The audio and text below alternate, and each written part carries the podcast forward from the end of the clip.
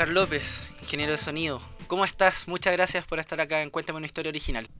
Bien, gracias. Gracias por la invitación. La verdad es que un gusto contarle o hablarle sobre mi experiencia en, en cuanto al, al audio y, y, la música. Oscar, hablábamos ahora tras micrófono que generalmente las entrevistas siempre son al frontman, al músico que, que sale en pantalla generalmente, al cantante, pero es, es, muy poco común en eh, las entrevistas también a, lo, a los productores, a, a, toda la gente que está detrás, que es mucha. No, sí, correcto. Mira, pasa que mm, generalmente eh, cuando uno está eh, en par, digamos, con, el músico, en, cuanto a experiencia, en cuanto a tiempo llevado, que, que, en el fondo hace que alguien tenga una calidad distinta al que está empezando, más oficio, ¿no es cierto? Eh, sin, sin desmerecer el talento, en el fondo uno se siente cómodo trabajando con gente así.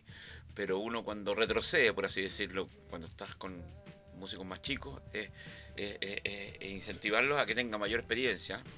Eh, si bien es cierto, eh, el talento es importante, también no es menos importante la disciplina o, qué sé yo, eh, el estudio, en, en, el buen sentido, no, no, no es que estemos en fórmulas matemáticas, no sé si ni en mal o en buen sentido, la verdad, no quiero meter las patas con lo que estoy diciendo, ni ser peyorativo con ninguna disciplina.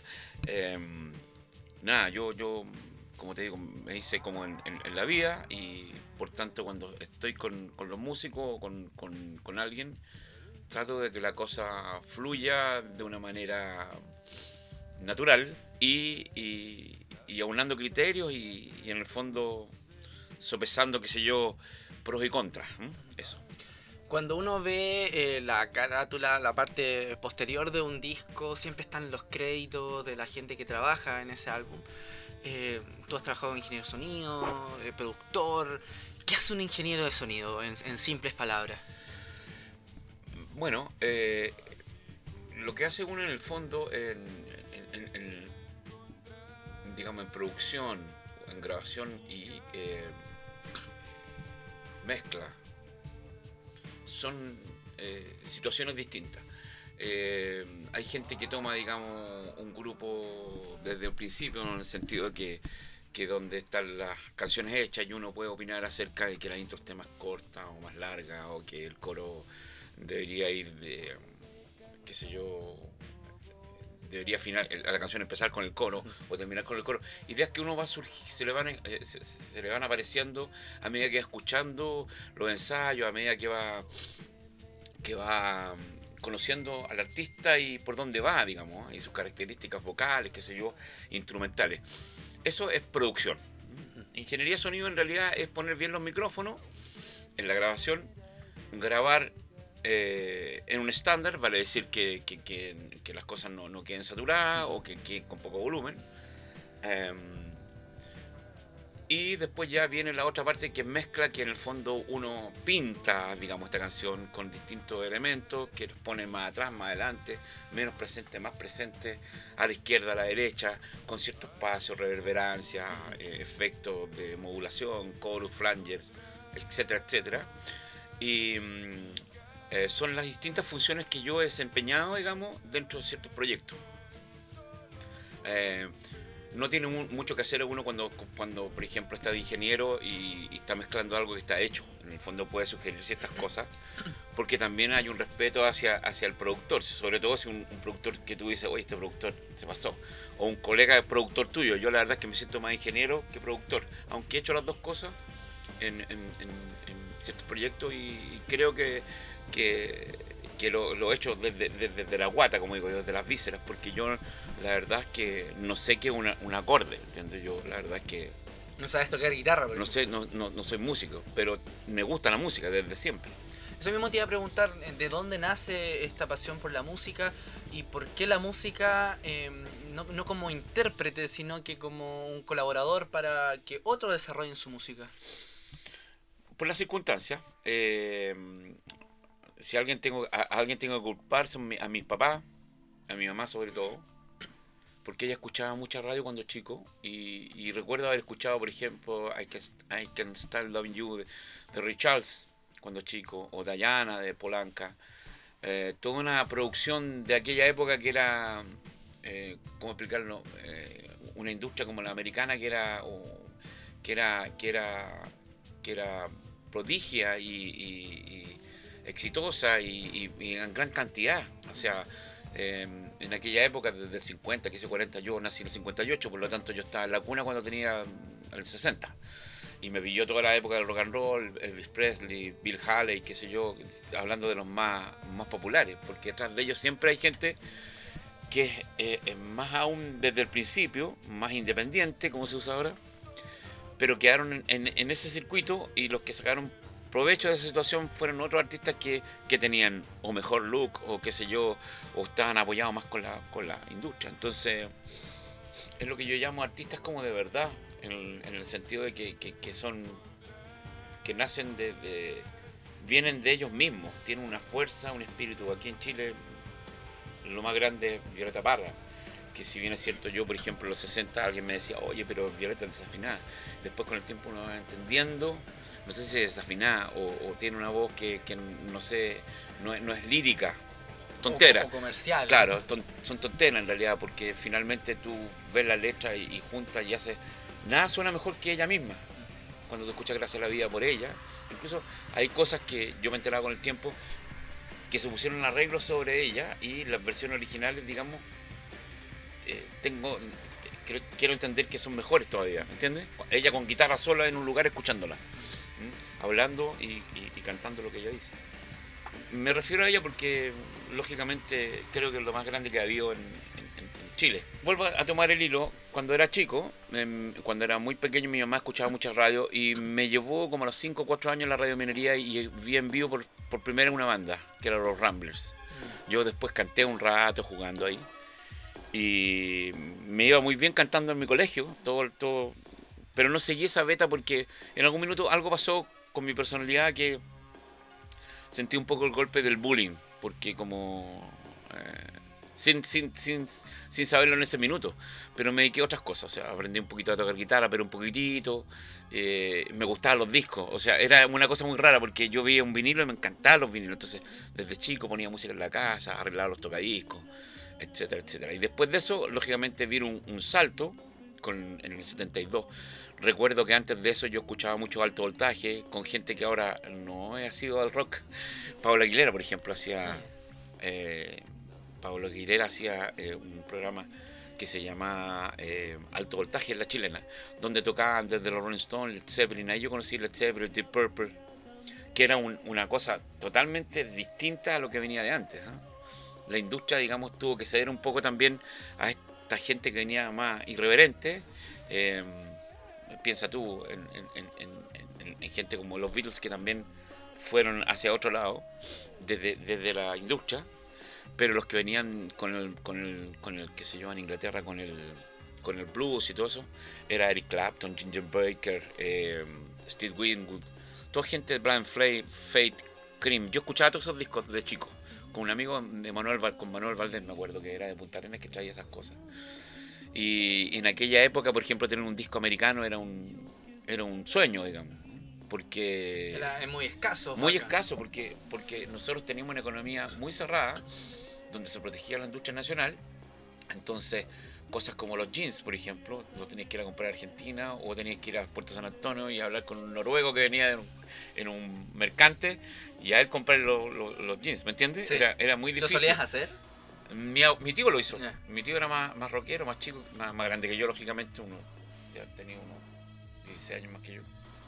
Y él era en realidad el que, el que también eh, tenía esa, esa, esa, situación hacia la música.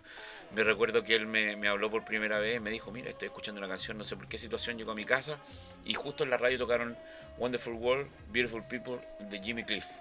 Y a mí me encantó ese ritmo, que era como el reggae, pero era más... One Drops puede ser, no sé, pero un poquito más, más rápido. Y, y, cosas como esa. Él me hablaba de los Beatles, por ejemplo. Eh, y así, pues, pasó el tiempo y, después de un rato me fui por ese lado, me compré mis discos, me compré mi mezclador y ponía música eh, en, en, fiestas que yo hacía, que eran pagadas. Y o sea, igual te estabas dedicando profesionalmente a- Claro. sin saberlo. Tenía 17 años y, y- y visitaba la radio de concierto constantemente. Estoy hablando del año 76, 75, 74, 73. En el 72 yo escuché por primera vez la radio de concierto, como te decía, y antes escuchaba la radio chilena, donde hacía un programa de alto voltaje. Y, y la concierto me dio vuelta la cabeza porque era 24, no, no, 24-7 no era, porque en aquella época las transmisiones empezaban tipo 7 de la mañana y terminaban tipo 11 de la noche. Pero era todo el día el Billboard americano o música gringa. Pero todo el día, una canción tras otra, sin avisos. O los avisos que había eran Cardinales, Discoteca El Hipopótamo, que era eh, la discoteca de eh, Juan Enrique Menar, que era el programador de la radio concierto en aquella época, que eran socios con Ricardo Besanilla, y tengo entendido, y Julián García Reyes, que, que fue el que, el que después, lógicamente, fue fundador de la radio concierto y eh, después tuvo un holding de radioemisoras que después vendió con el tiempo. Ese fue mi, eh, la persona que me dijo, oye chico, dedícate a la ingeniería, ¿te, te gusta tanto esto? Y yo estaba como radio control. Después de, de, yokear pasé a trabajar como radio control, estuve en el Carrera 1100 que, que ahí tuve un gran amigo como Fernando Casas del Valle, que fue el programador por mucho tiempo en la radio concierto también. Y él me dijo, oye, yo tengo una disquería, vente a trabajar a la disquería y, y hazme un reemplazo en el Carrera 1100. O que sea, me dijeron a mí. siempre ligado a la música. Siempre, y escuchando, escuchando, a mí me siempre me llevan la cosa sonora. Eh, desde los estilos, por lo que quiero decir que tú escuchas una voz y dices, ah, este señor tiene la característica. Primero por los arreglos, pueden ser de los vientos, en ese tipo de cosas. Y después el estilo pasó a ser una cosa, parte de la producción, de la producción eh, eh, técnica, de la producción, de la ingeniería. Ponerle claps a las cosas, ponerle claps electrónicos a las cosas. Eh, un grito llamativo, uh, uh, que estuvo en moda en los 70. La on- onda disco, por ejemplo, que era bombo pegado, ¿no es cierto?, en 120 con el hi-hat abierto. Tss, tss, tss. Son cosas que dieron estilo y, y tú decías, escucha Casey and the Sunshine Band y sabes que Casey and the Sunshine Band. Por las percusiones, por el tipo de guitarra, ¿no es cierto?, las voces dobladas. Bueno, todas las cosas cuando pasan, cuando tú, un grupo tiene un sello, ya, ya tú dices, ah, este es Cool. Ah, este es Mark Knopfler, por ejemplo, de Detroit. Ah, esto es Duran Duran. Eh, eh, tienen una base, tú escuchas a Bruno Mars y a Bruno Mars, para hablar más cerca. ¿Qué tan importante para un ingeniero, un productor, es respetar el sello del artista? Sin tan. O sea, muchos artistas tienen influencias lógicas. eh, vimos en los 90 con un gran cantidad de artistas con, con influencia en David Bowie, por ejemplo. Eh, pero sin parecerse tanto a David Bowie o a cualquier artista, ¿qué tan importante es para las personas que realizan tu trabajo respetar el sello del mismo artista también? Yo creo que las cosas se van superando con el tiempo. Te voy, a, te voy a poner un ejemplo. Por ejemplo, James Brown, que es el icono de la música negra y que de ahí todos se han influenciado, desde Michael Jackson, Mick Jagger, Tom Jones, eh, digo para atrás, eh, y para adelante también. O sea, en el fondo, toda la gente tiene algo de, de ese señor. Entonces, eh, él tenía configuraciones, por ejemplo, de dos baterías con hartos vientos, no recuerdo cuántos, pero eh, me parece que eran dos saxos y no sé si trompeta, mentiría, y, y trombones. No recuerdo exactamente en este minuto. Pero él tenía una sonoridad que era de él. Eh, cuando una sonoridad está bastante está, en el tiempo, vienen otras cosas que, el- que la superan en el sentido de, más, más ventas. Ahí en ese minuto es cuando alguien, por ejemplo, eh, como una compañía, como el, el- el- el- el del repertorio o el que está a cargo de las contrataciones, de decir, ¿sabes qué? Vamos a juntar a este artista con este productor, o el artista pide a ese productor, está, está invitándolo al artista a que dé un paso. ¿no? Y en el fondo las decisiones las va a tomar el productor. ¿En qué sentido? Puede ser que tu artista en vivo, tu trompetista en vivo, no sea tan bueno como un trompetista que es sesionista, por ejemplo. Entonces la sesión de brass no va a ser la de James Brown, sino que va a ser otra sección. De otro lado, porque están tocando todos los días, son afinados. Y por último, porque al productor le gusta trabajar con esa gente. ¿Se entiende? Van poniéndole productores a la gente. En algún momento fue demasiado Parker, qué sé yo, con James Brown, em, pero siempre bajo la tutela de él. Cuando cayó un poco más James Brown, porque tuvo lío y todo el cuento, hubo un momento en que revivió James Brown, que fue cuando en el 86, por ahí 85, eh, hizo una canción de una película que se llama Living in America, que es el productor es Dan Hartman, un instrumentista, guitarrista, corista y hizo de todo, hizo desde, bueno, rock no sé si habrá hecho, pero rock, rock, digamos. Hizo mucho funk eh, y después terminó haciendo New Age. Tengo entendido que, que- que murió. Bueno, ese señor, por ejemplo, le dio una, una, una, una impronta nueva a James Brown. Diferente. Claro. Y eh, es, es moderno, eh, suena a 80, eh, bien hecho, el ritmo impecable, sin fluctuación. Hay un disco que se llama, eh, tengo entendido que ese disco se llama Goliath después que salió.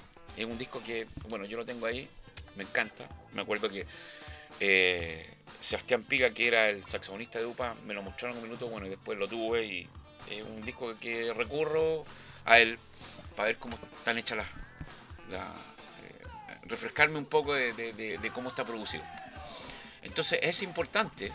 Eh, hay productores que, por ejemplo, van por el lado más de, de sacarle una, un, un- un- un resultado a través más del- del- de la cosa sentimental, más, más, más eh, qué sé yo, mostrándole el camino de una manera, mira cómo cantaste, o cómo lo hacía este artista, o vamos, ustedes pueden, eh, si hay un problema técnico, nosotros lo solucionamos. O sea, O sea- aparte, además de, de- del, del productor y el ingeniero, de, de que el, el artista mantenga su sello, también la, su responsabilidad es de que se vaya renovando, pero al mismo tiempo manteniendo su sello. O sea, Correcto. que sea un, un nuevo artista, pero no, no deja de ser el mismo. Correcto, correcto. Hay cosas, por ejemplo, no sé, por, por venir más cerca.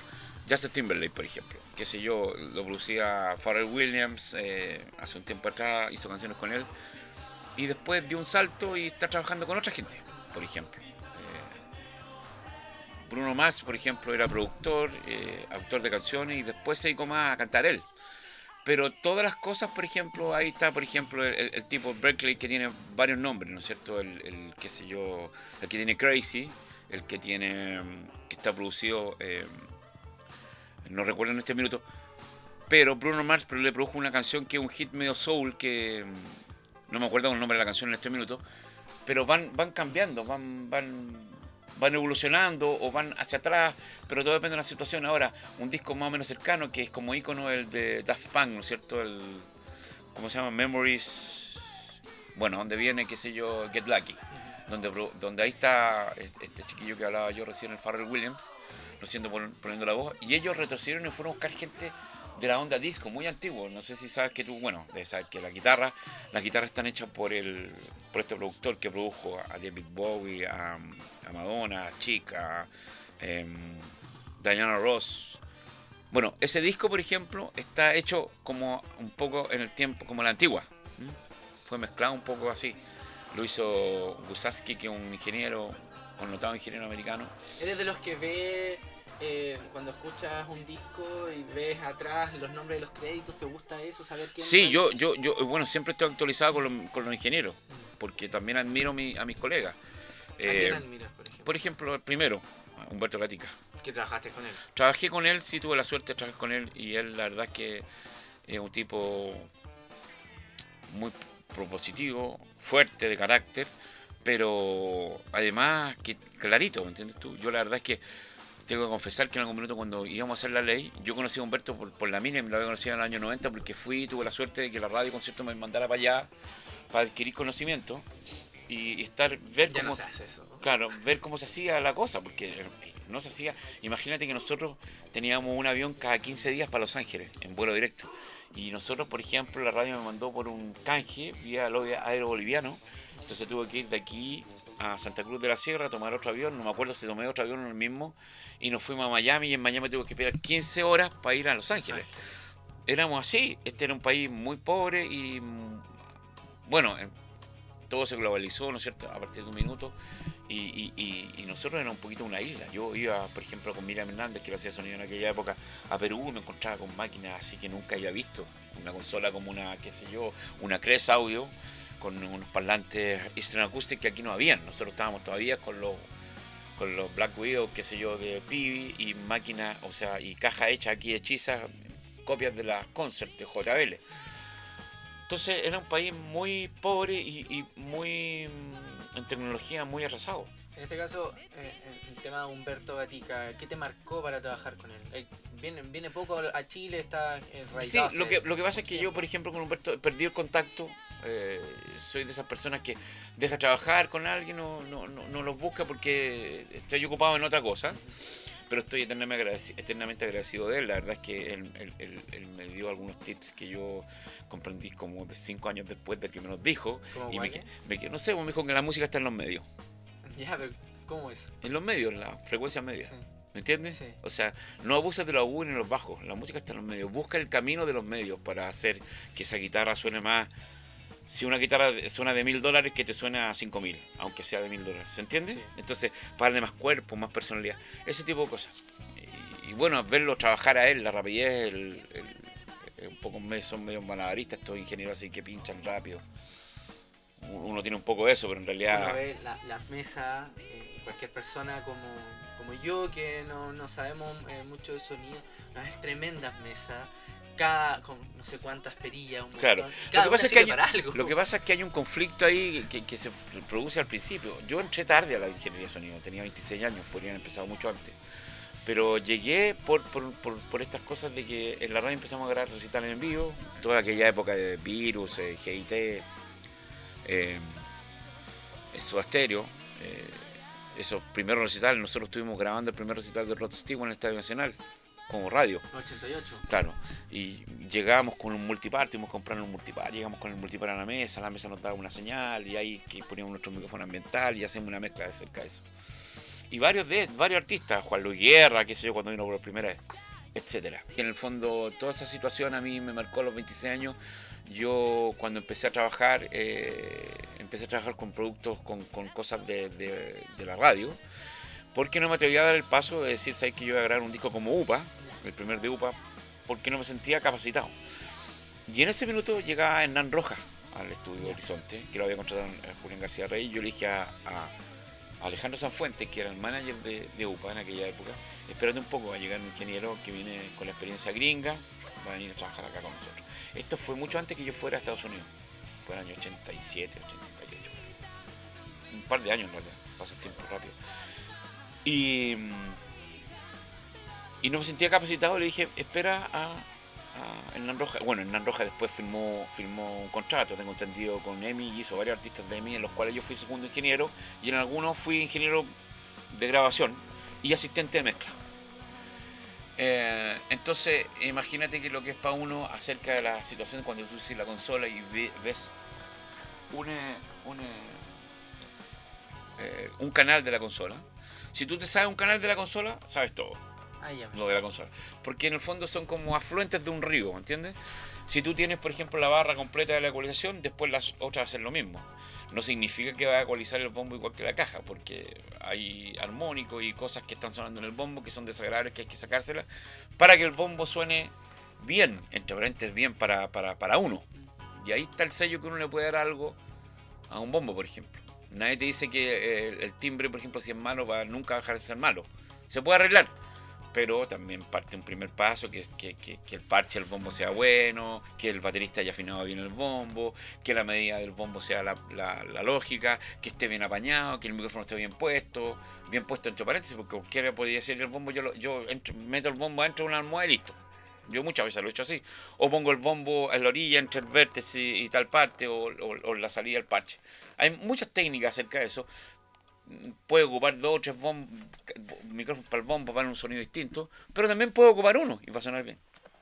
Entonces, imagínate lo que a los 26 años estar pensando en tener que adquirir todo este conocimiento rápidamente, porque estaba a prueba y yo tenía no, no podía fallar. No podía fallar, no podía no podía decepcionar y, y fue así como adquirí muy rápido en menos de un año mucho conocimiento siempre para mí, por ejemplo, fue... En, la práctica, además. claro, ahí... Cuando estás eh, haciendo las cosas, en el momento aprendes mucho más rápido que leyendo la teoría. Correcto, y en, este tiempo, en ese tiempo no había ni YouTube, no había ni tutoriales ni nada, pues tú aprendías y esto a, prueba de, estar eh, experimento y error y, y, ¿cómo se llama esto? Y, acierto. Entonces, ya no veía la música como un todo sino que por elemento. Entonces, cuando tú eres ingeniero tienes que, capaz, tienes que ser capaz de decir que el hi-hat está fuerte y no decirle que la caja es el timbal. Tú, a priori, a lo mejor la persona que está, una persona común y corriente, no hay mucha diferencia entre el timbal de piso con el bombo. ¿Me entiendes? O la caja, ¿qué es lo que es el aro? Le estás pegando el aro a la orilla de la caja. Ah, y ese tambor es el tom 1 o el tom 2, dependiendo de la afinación. No, no, no está ese, esa, ese, ese, entrenamiento o ese conocimiento adquirido. Exactamente.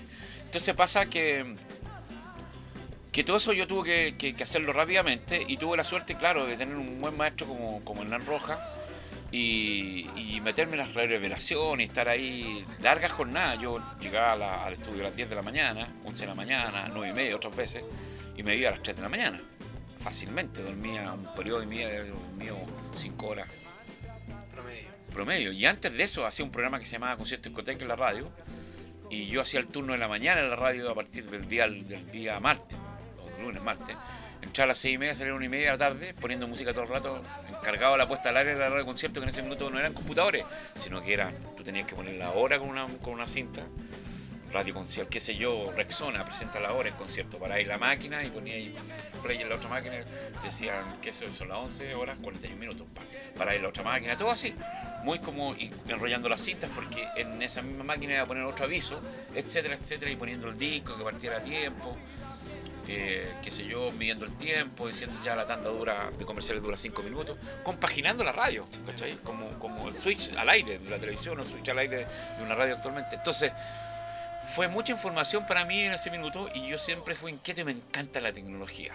Este, estos tecnicismos que has aprendido durante tu carrera ya más de 30 años, ¿te permite disfrutar de la música como fan?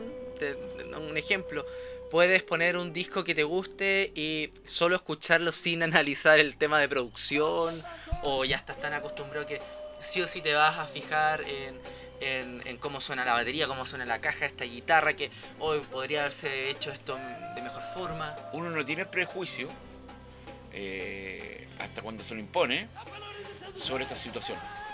Me pasa algo muy entretenido, por ejemplo de haber tenido en la radio los vinilos, por ejemplo, de Dire Straits, qué sé yo, digo esto porque el otro día fui a México, sí, semana, y soy un tipo austero, en el sentido de que gasto lo justo y necesario en ciertas cosas y busco las oportunidades. Mira, tengo un, dicho que yo creo que las cosas vienen a mí, una, locura lo que te estoy diciendo, pero generalmente me encuentro en la esquina de, de cualquier barrio, cualquier parte. Bueno, ni tanto, porque en realidad cuando voy a México voy a Ciudadela cerca de un lugar, de un eje que hay por ahí que se llama eh, cerca de, una estación de metro que está cerca de una plaza donde está Televisa, no me acuerdo. Y generalmente ahí hay unos tipos que están con discos CD eh, en la calle, vendiendo. Ha bajado la cantidad que habían antes. Yo compré, por ejemplo, qué sé yo, colecciones completas de Rhythm and Blues, un disco que se llama, una colección del sello Rino que se llama Didn't Blow Your Mind, hit de los 70 que me compré ahí dos, tres o cuatro ejemplares y estaban ahí. Entonces, el tipo que los tiene ahí vende discos nomás, pues vende discos. Y me acuerdo, decía, por ejemplo, unos discos de, señor José, eh, características de José, que decía características de los taurinos, no sé qué cosa. Eso venía de una radio, porque estaban marcados. Bueno, esos discos los volví a escuchar en compact, con fono, después de 10 años, y, sin ninguna, sin ninguna eh, predisposición, sin ningún prejuicio. Entonces me entraban como era y, ahí yo oh, esto estaba paneado, esto estaba a la derecha, esto estaba a la izquierda. Te das cuenta de cosas que no te habías dado Claro, claro, entonces lo redescubro, ¿cachai? Sí. Y, y, les perdono todas las falencias que pueden tener. Falencias a lo mejor de interpretación no tantas, pero sí sonoras, por ejemplo. Claro, tienen muchos más medios que son menos hi-fi, si se quiere. Fue una cosa en la industria también, porque en la industria no se permitía poner muchos bajos ni mucha agudos en las cosas, porque el formato no daba para eso. Entonces, si ella iba a poner, aumentar algo en el mastering del, vinilo, que no se iba a escuchar mente, preferiría a la gente que se escucharan más los medios y que en una radio a pila se escuchara y se interpretara lo mejor posible la canción sin estar en un gran estudio. Cuando tú estás en estudio estás todo el rato mintiendo. Bueno, el audio es una mentira. Esa es la verdad. Desde los amplificadores de guitarra para adelante todo es mentira. ¿Se entiende? Porque en el fondo un amplificador de guitarra una guitarra no suena como la guitarra si no tuviera cápsula, no tuviera pastillas, como dicen algunos, como dicen los mexicanos, no sonaría la guitarra. Y ahí hay una sonoridad nueva, ¿no es cierto? Una sonoridad que partió a, a través de un invento tecnológico, que es la guitarra eléctrica. Antes de la guitarra eléctrica, las guitarras no sonaban así. ¿Cuál fue el último disco que escuchaste como fanático de la música? ¿Que te sentaste a escuchar? Que me senté a escuchar. Bueno, a mí, de lo último, o, o- o quieres que te diga el que más me gusta de no, no, escuchar? lo último, lo- el último álbum que escuchaste. He escuchado canciones eh, eh, solas. Me, compro muchos álbumes variados. Muchos, muchos. Me encanta porque... ¿Eres, eres todavía de los que compra álbumes o discos. Sí, claro, yo, yo por ejemplo tengo el Grammy del 19, mil- 2019, lo escucho por ejemplo. Y hay de todo, por ejemplo, qué sé yo, está Beyoncé, está por ejemplo está el del 2017. En el 2019 creo que, no me recuerdo en este minuto, pero hay un par de canciones que se... que- hay un par de... Se me olvidan los intérpretes, pero hay cosas que he descubierto que me han gustado, qué sé yo... eh, de lo último, bueno, Bruno Mars me, gusta mucho. Eh, me gusta el disco de Bruno Mars, hay cosas que son bien 80, hay harto de... ¿Hay de Michael Jackson? Siempre se ha dicho como que es el heredero, de que tiene un timbre parecido. Sí, hay cosas de Michael, pero yo creo que hay cosas más de, de cosas como The Time, de Prince. The Time después que fueron estos productores que hicieron mucho, La Toya Jackson, que hicieron, que hicieron cosas como... eh, eh, ¿cómo se llama este? Eh, no, no La Toya, sino la Janet Jackson. Janet Jackson, eh, ellos tenían una sonoridad, hicieron también a este otro tipo, Bobby Brown. Hay hartas cosas de ese, Bobby Brown, que, que, volvieron a, escucharse en la cosa de Bruno Mars.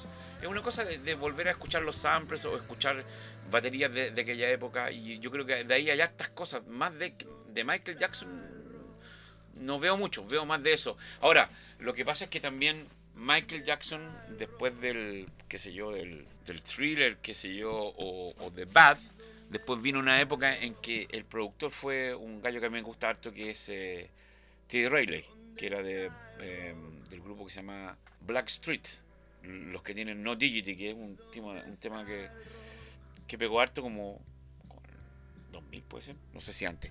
Bueno, esa gente también, hay harta influencia de esa gente en el disco Bruno Mars. ¿Y lo sigues redescubriendo o sigues... Escucho, por ejemplo, de repente al grupo Guy o Guy, donde estaba él, eh, Aaron Hall, que es un cantante de aquella época, porque a mí me gustaba mucho la música negra. Yo hice también, en ese sentido, eh, trabajé con De Quirusa, con Pedro Fonseca, que eh, de hecho él me mostró a, a Guy, la primera vez que lo escuché Guy o Guy, y me encantó. Eso era como la generación de New Jack Swing, que, que- que también hizo, qué sé yo, todos esos discos de, de Michael que, que van, están en el disco, en el, ¿cómo se llama este? Eh, el que vino después de Bad. eh, eso está producido por él. Antes del History, creo. Antes de eso, no me recuerdo exactamente. Oscar, ¿has tenido la posibilidad de trabajar con, con grupos, bandas, eh, con solistas? ¿Qué se te hace más cómodo? ¿Con quién se te hace más cómodo trabajar? Eh, ¿Con esta típica banda de cuatro o cinco personas? O, o con el solista que realmente con él el, el que te sientas a... Hay una parte del proceso que me gusta estar solo.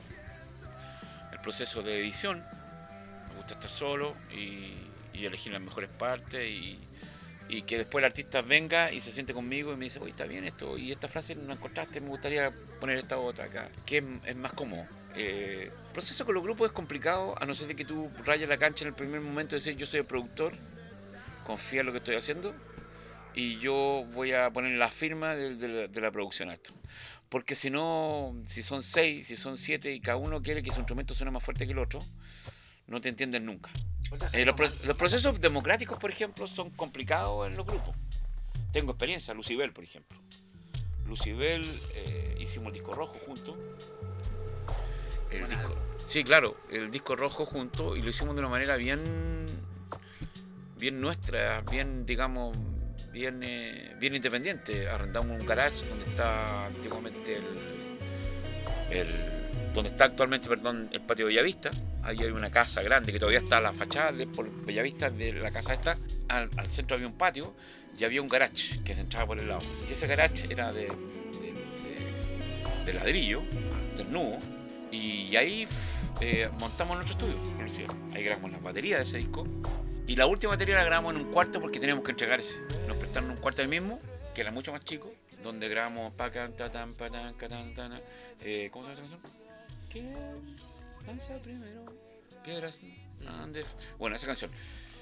Y, mm, y ahí, por ejemplo, hay una experiencia de, de- de Panchito que no, no entraba, Pancho no entraba en el beat, entonces ha- habían consejos míos de, de, cómo le digo a Pancho, por ejemplo, que, González el apellido. Claro, ¿sí? Sí. que se interesaba sobre el beat, entonces le dije, le dije yo, empecé a sentir yo el beat y dije, ah, tiene que sentirlo al revés, que el contract el- en la batería. Y bueno, sintió ese beat él en su cabeza, como que se lo transmití yo, y ahí em- em- empatizó con el, con el groove y quedó mortal. Y teníamos que ser lo más prolijo posible contra el ritmo. Me pasaba también con la ley, porque la ley también hay esta secuencia y el perrín tenía que tocar encima esa frecuencia. Claría. Entonces, claro, y había gente que lo podía hacer y otra que no.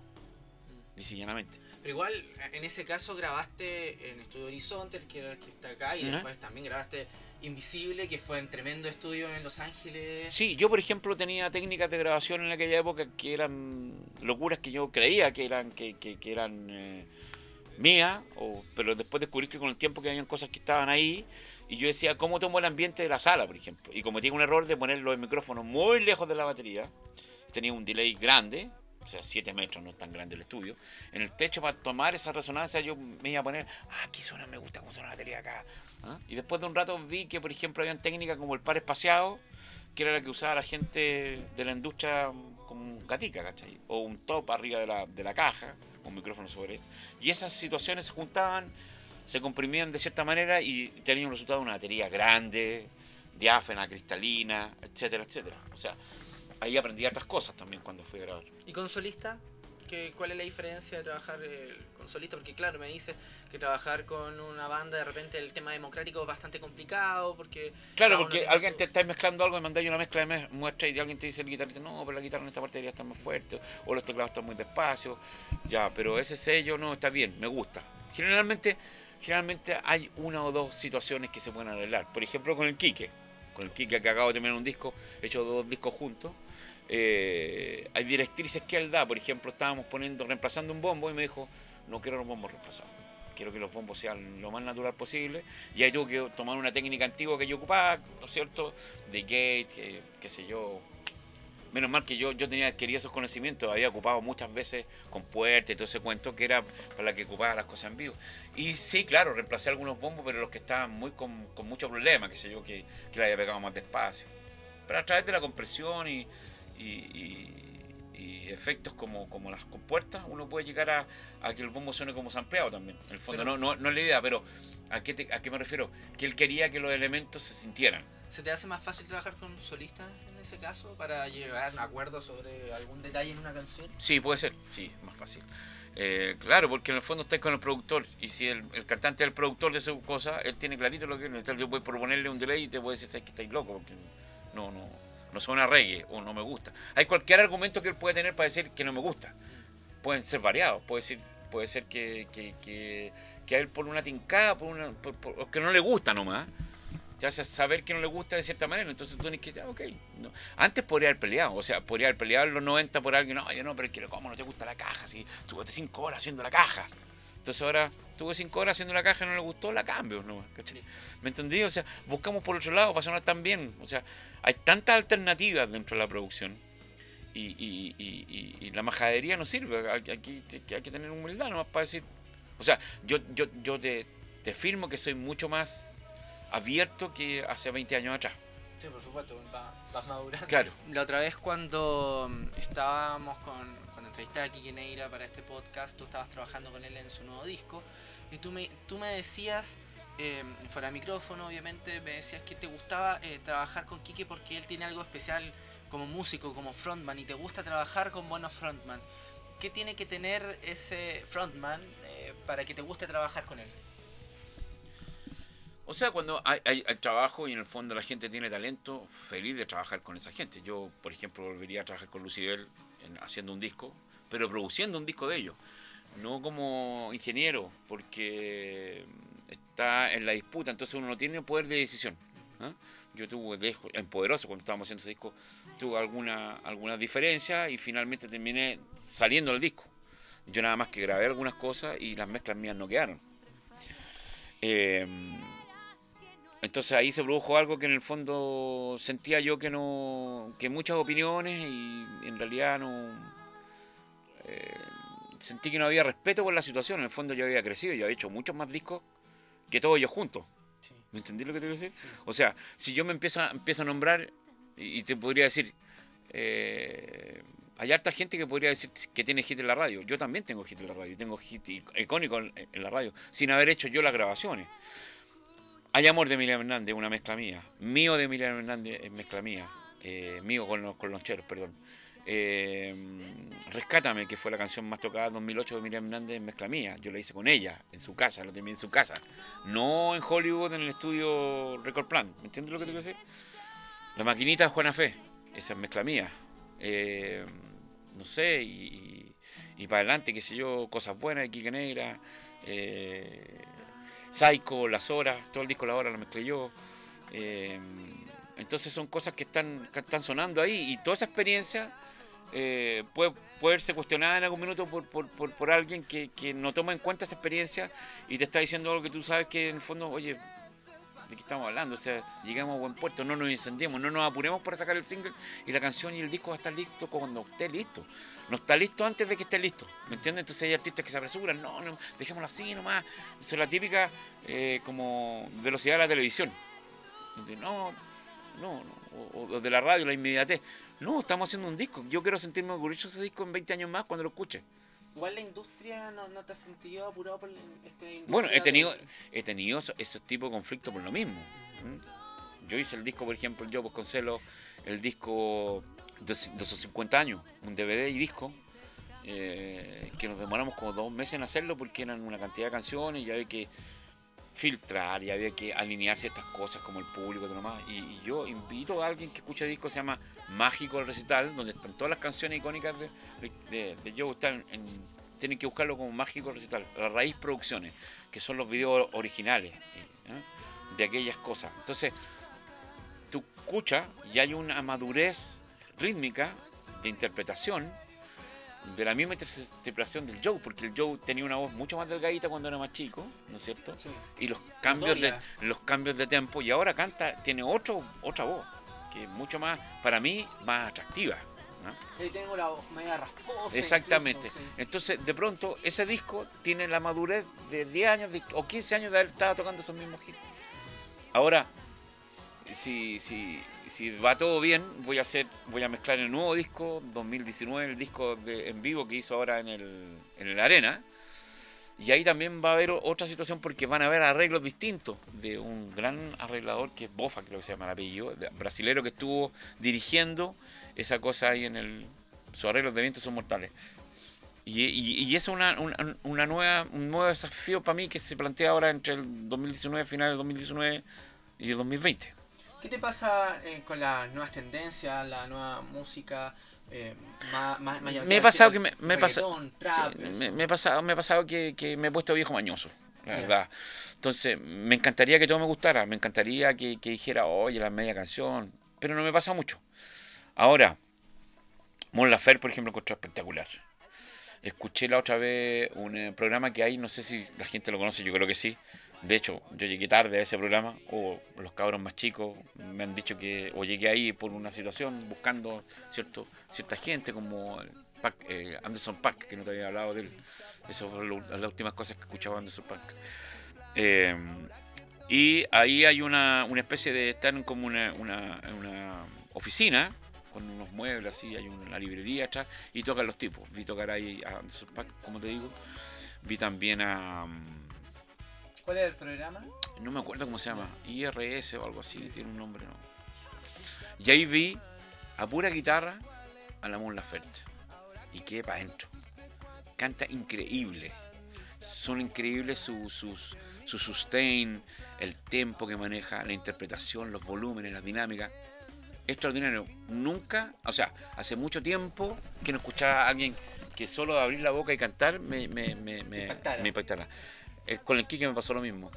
El Kike yo estaba escuchando un recital, bueno, escuché primero Mamá Yaquero y todas esas cosas que hizo con, con el, ¿cómo se llama? Con Bambú, y después lo escuché con Gondwana una vez en el, en el Estadio Chile, en el Estadio Víctor Jara.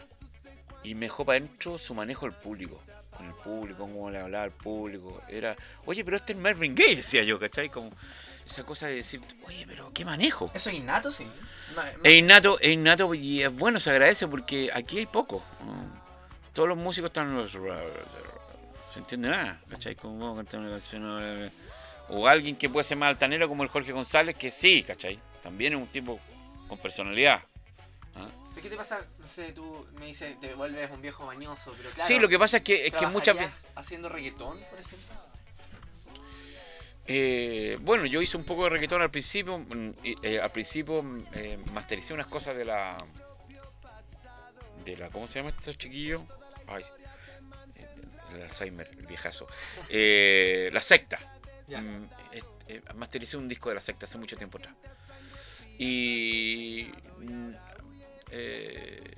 si me dices que, por ejemplo, Calle 13 o, o Residente es reggaetón y tuviera la oportunidad de grabar un disco, feliz. Claro. ¿Me entendió, no? Porque ellos empezaron con. Ellos son reggaetones, como Juan Luis Guerra, claro, música tropical, feliz de hacer. O sea, la gente que icónica, uno, uno. Yo la primera vez que escuché la canción de Juan Luis Guerra en la radio Aurora, me acuerdo, en la micro, venía a hacer concierto discoteca, yo imagínate. Quisiera hacer un pez. Dije, ¿quién es este? Se parece un poco a Salo Reyes. El timbre, ¿quién es esta persona? ¿Qué es lo que es esto? Es bolero como antiguo, pero bueno, está bien hecho. Suena mortal. ¿Cachai? Da lo mismo el, el género. Tú escucháis, por ejemplo, qué sé yo, al Joe haciendo las seis, chequetado, la cumbia esa, y decís, oye, mortal, qué bueno. No sé, escucháis en Tijimani tocando, qué sé yo, cualquier cosa que hagan, digamos. Escucháis a los tres como tocan, escucháis a Lucibel, y decís, ah, mira, hay algo acá. Lo mismo Juana Fe en algún minuto cuando tú encontráis que, que- que hay algo detrás de eso, tú decís feliz. Yo cuando me, me propusieron hacer mezclar este disco, la maquinita Juana Fe, yo estaba feliz. Me habló Pablo González, me dijo, mire, quere- queremos tener distintas mezclas, ¿qué te parece partici- participar en esto? Yo feliz, le dije, yo tráeme el, el audio y yo la mezclo. Le entregué la mezcla y fue la que quedó en el disco finalmente. ¿Te gusta el, el, el trap? El trap, a ver, pero ¿qué, qué entendemos por trap? ¿Cómo se llama este tipo que...? Bad Bunny, No, no, no, pero me gusta el trap en, en inglés, por ejemplo. O el- me refiero eh, musicalmente, Eh, ¿te gusta? Em, me gusta este tipo, ¿cómo se llama? Que tiene una base antigua de un artista que se llama. em, una canción del sello Tiki Records que se llama Timmy Thomas. Pam, pam, pam, pam, pam, pam, pam, pam, pam. We, we can get it together, creo que se llama esa canción. O algo así parecido. Y está en un, en un, en un sampler, la ocupó este tipo hace dos o tres años atrás, que está muy de moda. ¿Cómo se llama este rapero? O hace trap también, uno de barbita. Ya, no. eh, Drake. Ya, perfecto, Drake. sí. Ya, me gusta lo que él hace. Ah, ya, Sí, sí, me gusta. interesante. Sí, sí, sí. Cuando- Como también me gusta mucho Dr. Dre, por ejemplo. Snoop Dogg, qué sé yo, esa gente. Cuando te llama alguien para trabajar, el caso ahora estás trabajando con Kiki Neira, te dice, Oscar, ¿sabes que Quiero que hagamos un disco y todo. ¿Eres de escuchar mucho reggae para estudiar y tener un oído eh, oído reggae para trabajar con, en este caso, con Mm. Kiki Neira? Sí, sí, escucho lo que están haciendo gente. Ahora, lo más, lo más root- o lo más autóctono en el reggae, por ejemplo, hay cosas que me gustan y otras que no me gustan. Porque técnicamente hay cosas que están medio raras. Pero, qué sé yo, las cosas más producidas, como los discos Bob Marley, eran los tomaba otra gente para coproducirlos. Claro, porque él- él- él trascendió del género, ¿me entiendes? En ese sentido, por ejemplo, Sugar Minot, por ejemplo, o escucho el mismo Bob Marley, más nuevo, qué sé yo, eh, Damian Marley, eh, los mismos estos chiquillos Chronics, que son más nuevos. Trata de tener un oído para Claro, estoy escuchando eso y, y- y estoy escuchando a los ingenieros que, que- para refrescarme, ¿cachai? Yo, yo tengo una sonoridad, a mí me gustan las baterías de verdad, y eso está reflejado en los discos del Quique. Baterías de verdad, con una sonoridad moderna, eh, Batería de verdad significa que no seas ampliado, sin sampler, por ejemplo. Claro, que está tocada ahí, está en el lugar y Sí, qué es- sé yo, podíamos reemplazar algunos de los golpes, pero la, la batería está tocada. Y, y Chronix justamente es muy parecido a, sonoramente un poco a lo que yo hago. Entonces, y también no me cierro que, que, que sea sample que esté hecho de otra manera, no, hay problema con eso. Eh, y voy con los tiempos. ¿Qué, qué, qué- significa eso? Que un disco de Bob Marley del año 78 no suena como un disco de Chronix un, un disco de Damian Marley que ahora. Porque los de ahora tienen muchos más bajos, tienen muchos más, son mucho más hi-fi si quieres, tienen más volumen. Y esas son puras tecnologías que se han ido implementando a través del tiempo. Entonces, claro, escucho algo de eso, pero también escucho, por ejemplo, Main o gente del pop que hace, hace reggae. Bruno Mars, por ejemplo. Sí. Bruno Mars tiene una canción que se llama mm, The First Time, que viene el disco amarillo, que es un reggae. Y tiene un par también, el Li- Liquor, no sé cuánto, que la hace con Damian Marley justamente en el disco. Entonces, esa cosa también la escucho y, y- y, es grato escuchar eso porque está hecho con gente, por productores e ingenieros que están en top de línea. Hay uno que me está llamando mucho la atención hace tiempo ya, que se llama Bonsai Caruso ingeniero que ha trabajado no tan solo en reggae, o sea, Marley lo tomó, o claro, lo tomó él después de, de- de haber escuchado una canción de Shy Guy, de una niña que se llama, no me acuerdo el nombre, Jan King. Jan King todavía sigue tocando, es jamaiquina, y ella hizo un tema que fue top, que tuvo versión hasta en portugués, que se llama Shy Guy, que es como el, el- el género que, es, que se llama dance hall, donde está, qué sé yo, eh, champol, todas esas cosas así, digamos, como champagne, qué sé yo, eh, los mismos Sugar Miners que son más antiguos en realidad, pero qué sé yo, como Maxi Priest, toda esa gente más que hacía una música más, más reggae, pero más cercana al pop. Me gusta mucho eso.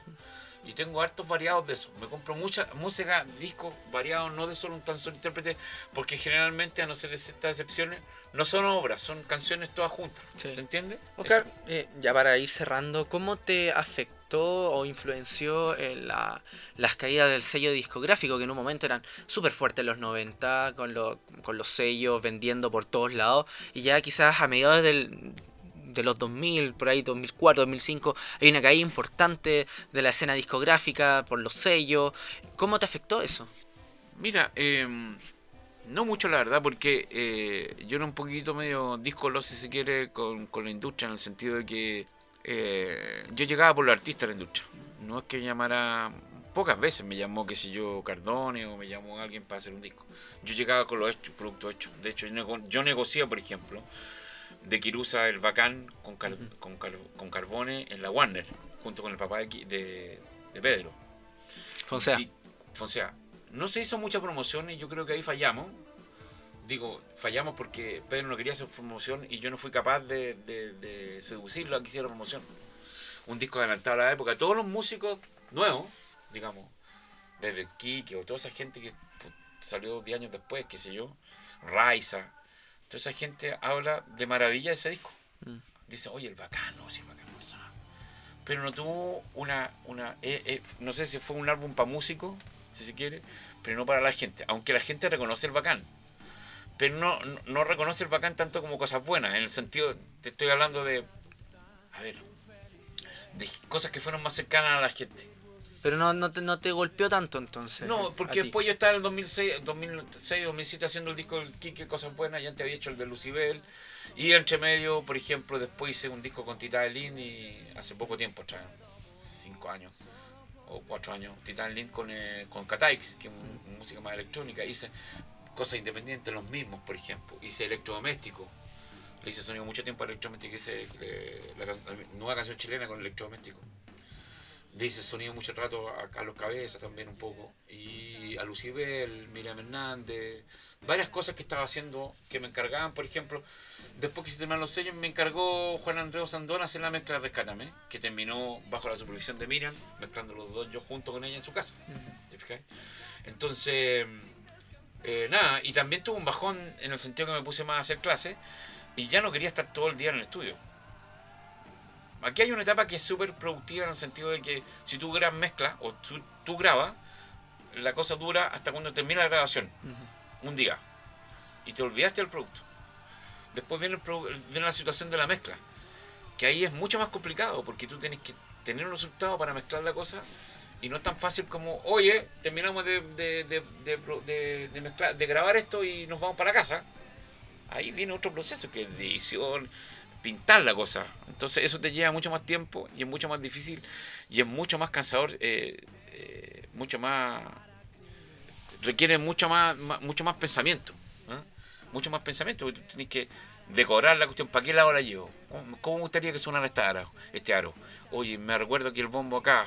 Eh, igual, tanto el artista como tú tienen un sello. Tú también tienes un sello de trabajo. y Claro, eso- eso es lo que generalmente, por ejemplo, ellos. mira, la cosa es así, bien simple. O sea, yo mezclo la cosa, el Kike se va, vuelve y me dice, podemos subir un poquito esta guitarra, podríamos bajar un poco el bajo, creo que los brazos están un poquito brillantes. Ese tipo de observaciones. Dos o tres observaciones en una canción. Cuando ya estamos en el camino. Eso, nada más que eso. Y otras veces que tal de jueves, listo. ¿Te gustan cómo están las cosas hoy día en la música con...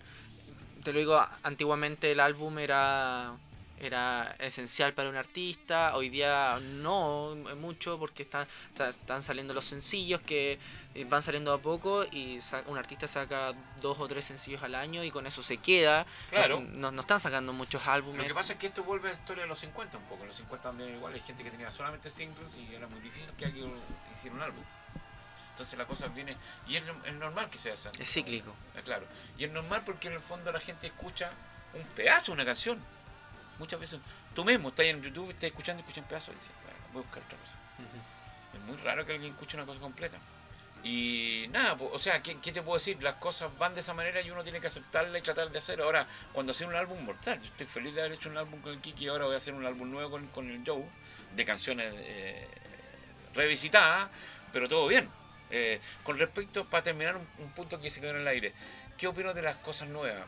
Creo que falta madurez, creo que falta alguien que le esté diciendo a, a alguien el tempo. Ojo, el tempo, estás corrido, estás corriendo nosotros tendemos mucho, y es una cosa que yo tengo metida dentro de la cabeza, porque yo siento que todos los chilenos corremos.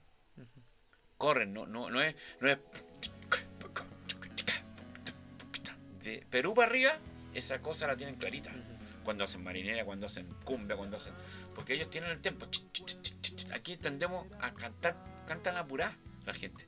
Los rockeros de, de, de anglosajones sí un poco a ese, pero ni tanto, tienen el ritmo, son, son medios como tienen la, la- cosa esa media negra que es, es un poco eh, un poquito que se llama layback un poquito detrás del beat o dentro del beat que es lo que le da la, la- la gracia a la cosa.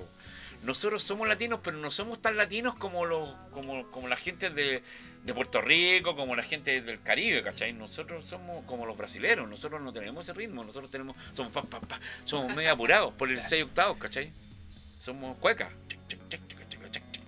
entonces, no es tac, tac, tac, tac, tac, tac, tac, tac, tac, de ahí para. No es cueca, la cueca es media dura, si se quiere.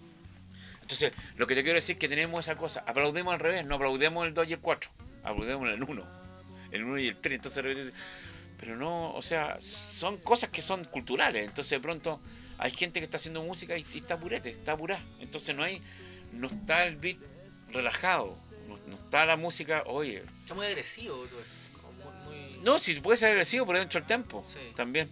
¿Se entiende? Sí. O sea, estoy hablando de una cosa del tempo, de, de dominar el tempo, tener la sensación de, como el jugador de fútbol, para la pelota, Maradona, para la pelota en el pecho, la baja al, al- al- al muslo, tiene el tiempo y él tiene todo en su cabeza, eso ya lo tiene adquirido.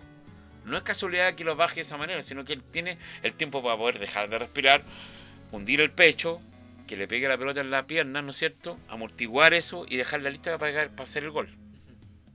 Ese, ese, ese- eso es lo mismo que tiene que tener el músico cuando está tocando el, el- el- bombo y la caja. Tiene que tener eso, pss, tú debes sentir, ah, qué rico como toca este. Pero que lo estáis viendo y en realidad es como fluye, es natural. Uy, mortal. A eso me refiero. Puede ser que de repente hay gente que sea hasta desafinada. Pero si canta dentro del, de- de- de- del, del groove, está todo pasando. Oscar, dentro de tu carrera, si tuvieras que ver un disco o una canción de cualquier artista con los que has trabajado y dices, "No, aquí me lucí en la producción o en la ingeniería, eh, escuchando un disco, o, y todo lo contrario también, a- o hay otro que tú dices, no, acá me faltó esto, o aquí fallé. Eh, ¿Cuáles serían estos dos discos o dos canciones? difícil, porque en el fondo uno siempre cree que la cosa la puede haber hecho mejor. Ahora, en, mirando hacia atrás, eh, escuchando los discos que han sido como te podría decir? A mí me encantó cómo quedó la maquinita Juana Fe, por ejemplo. Creo que estaba bien ahí, me sentía a caballo el cuento. El disco del Joe. El disco del Joe en vivo, yo hasta el día de hoy encuentro que, es un muy bonito disco, la madurez que él tenía. Cosas buenas, el Kike Neira, por ejemplo. Eh, eh, si quisiera decir a gran arreglo, ¿qué me podría haber faltado? El disco de la Ley, que podríamos haber comprimido mejor la voz del tema. Eh, haber podido tener más. Aunque no está mal el disco, suena bien. Faltaron más copias. Faltaron más copias, claro. Eh, creo que la canción ahí, Espina Feroz, creo que se llama, no me acuerdo. Sí, hay una que eh, me gustaba como single, que podríamos haberla trabajado. Eh, bueno, muchas cosas en realidad. cosas que me gustaría que hubiesen tenido más difusión. o cosas que, yo no llegué a, a cosechar lo que sembré, como con la ley, el 94 que podría haber estado yo en México, haber hecho, esa gira, que no la, pude hacer por, porque tenía justo una de la mil y vino un huracán y se cayó esa gira. Después que murió Andrés. Después que murió Andrés. O sea, nosotros después que murió Andrés tuvimos un, también, los hitos como importantes en mi vida ha sido un golpe duro. Yo era bien amigo de Andrés, era Andrés un tipo que Andrés claro que aglutinaba mucho te llamaba por teléfono y juntemos chicos vente para acá te comemos algo escuchamos esto. Y, él llegaba a los resultados él era como el, el, alma ahí en ese cuento. Si, si bien es cierto el Beto por ejemplo tomó las riendas después en el sentido de estar en toda la producción y preocupado de él yo siento que el Beto, y siempre lo digo, el Beto podría haber sido piloto de avión y lo iba a hacer el después, porque es un tipo aplicado. Eh, son esas personas que, que tú dices, oye, este tipo eh, aprende de todo. El mismo, lo mismo del Kike, un tipo que se mete a Pro Tools, edita, mezcla, todo, o sea, en el fondo. Son gente que uno tiene una claridad eh, de cabeza así como... Y, da gusto estar trabajando con ellos porque son, son desafiantes y está bien. El mismo Alberto Plaza, que trabajé hace muchos años con él también. Eh, tipos bien capos, bien capos de cabeza, de cabeza así bueno, me ha tocado trabajar con, he estado con Tiro González, qué sé yo, cuando hicimos, he hecho cosas en vivo, o el mismo eh, Salinas, qué sé yo, gente que tú decís... ¿Camilo? No, el papá. Y Camilo también, capo. El Cristian, Cristian, Cristian Moraga, por ejemplo, de los Tetas. Le mucho tiempo sonido a los Tetas. Bueno, trabajaba con todo, en realidad yo. Entonces, de, pronto, eh, me voy moviendo y siento que que, hay discos, por ejemplo, el disco, lo que, a, propósito de eso, el disco que me, dejó muy contento porque fue el primer disco que yo mezclé, fue que un disco como de culto, la banda del Pequeño Vicio. Ya. Ese disco. Y ¿Estaba con Javier Aparra?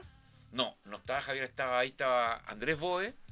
Luciano. Estaba el Titín Moraga, que él, que como que recitaba, y Luciano. El Piscola Saavedra, el Juan Pablo Saavedra, no, Saavedra, pero no me acuerdo cómo la estaba el, el Cristian Araya en la batería estaba el, el Iván Delgado en el saxo. hace poco. Sí, claro.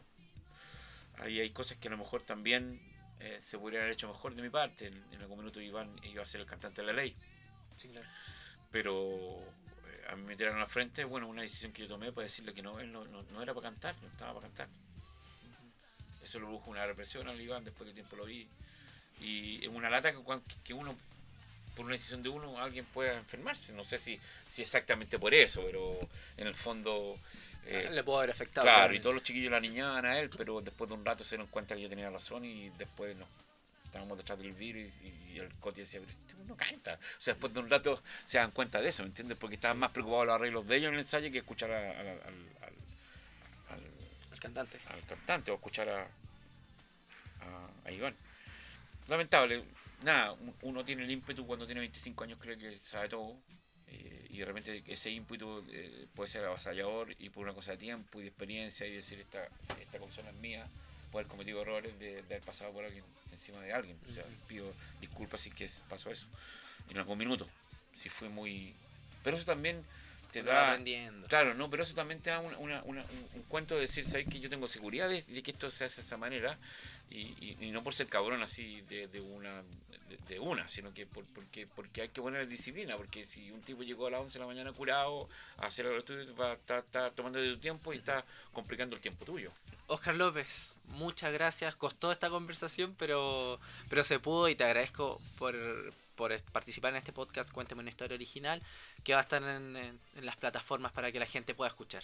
Perfecto, gracias. Y espero que haya servido para, para los chiquillos más nuevos. Eh, que el trasfondo de la, de, la, de la música también hay gente como, como, como el que habla que, que, que le dan vida y, le ponen todo, todo el cariño, todo el profesionalismo y, las ganas para que las cosas suenen de, de, cierta manera, suenen mejor, cada día mejor. Eh, o sea, no sé si cada día mejor, que suenen, que suenen como uno quiere que suenen y, y, hay trabajo detrás de esto, sacrificio, tiempo, eh, preguntas, respuestas, incertidumbre, eh, acierto, etcétera, etcétera. Es un, es un trabajo bien bonito y, y nada, gracias por la oportunidad.